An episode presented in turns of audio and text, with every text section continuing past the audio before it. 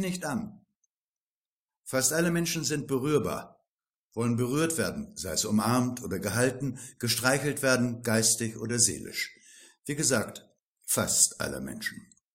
Auf etliche Leuchttürme der Gesellschaft, also die Großen dieser Wirtschaftswelt, Frauen wie Männer, scheint das nicht zuzutreffen. Sie bewahren Kontenance.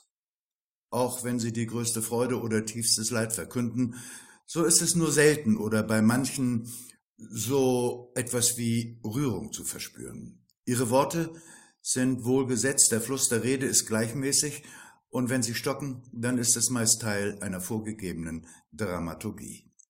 Man fühlt sich an ein Lied aus der Operette von Franz Leha erinnert, das Land des Lächelns und an die Zeile Doch wie es da drinnen aussieht, geht niemand etwas an.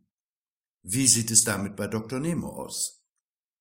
Interviewer Was geht Ihnen nahe? Was berührt Sie? Berührt Sie das Elend der Welt?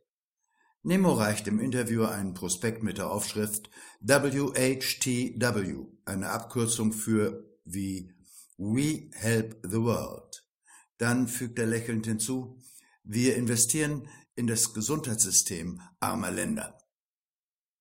Apropos Lächeln, es gibt viele Spielarten des Lächelns, dieses Lächeln ist eher kühl. Interviewer Geld zu geben ist wohl kaum ein Ausdruck von Berührtsein. Es ist eher eine selbstgefällige Beruhigung. Nemo, Ihnen kann man aber auch gar nichts recht machen. Mönch Andrea, sich berühren lassen ist eine Sache des Herzens, nicht des Geldes. Die Liebe kommt nicht aus dem Portemonnaie. Einer schönen Frau Diamanten zu schenken bedeutet nichts. Elvira nestelt an ihrem Diamantenkollier. Nemo, Jetzt gebe ich schon so viel Geld und dann muss ich noch Beleidigungen ertragen. Andrea, es kann nur beleidigt werden, der mit sich selbst nicht im Reinen ist. Interviewer, heilig wird man sie wohl nicht sprechen bei ihrem Geschäftsgebaren. Die Gazetten sind voll davon. Nemo will ich auch nicht. Und wissen Sie, junger Mann, mein Vater hat dazu immer gesagt, die Hunde bellen, die Karawane zieht weiter.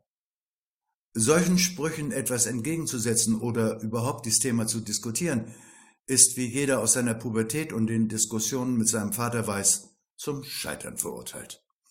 Elvira bringt Kaffee.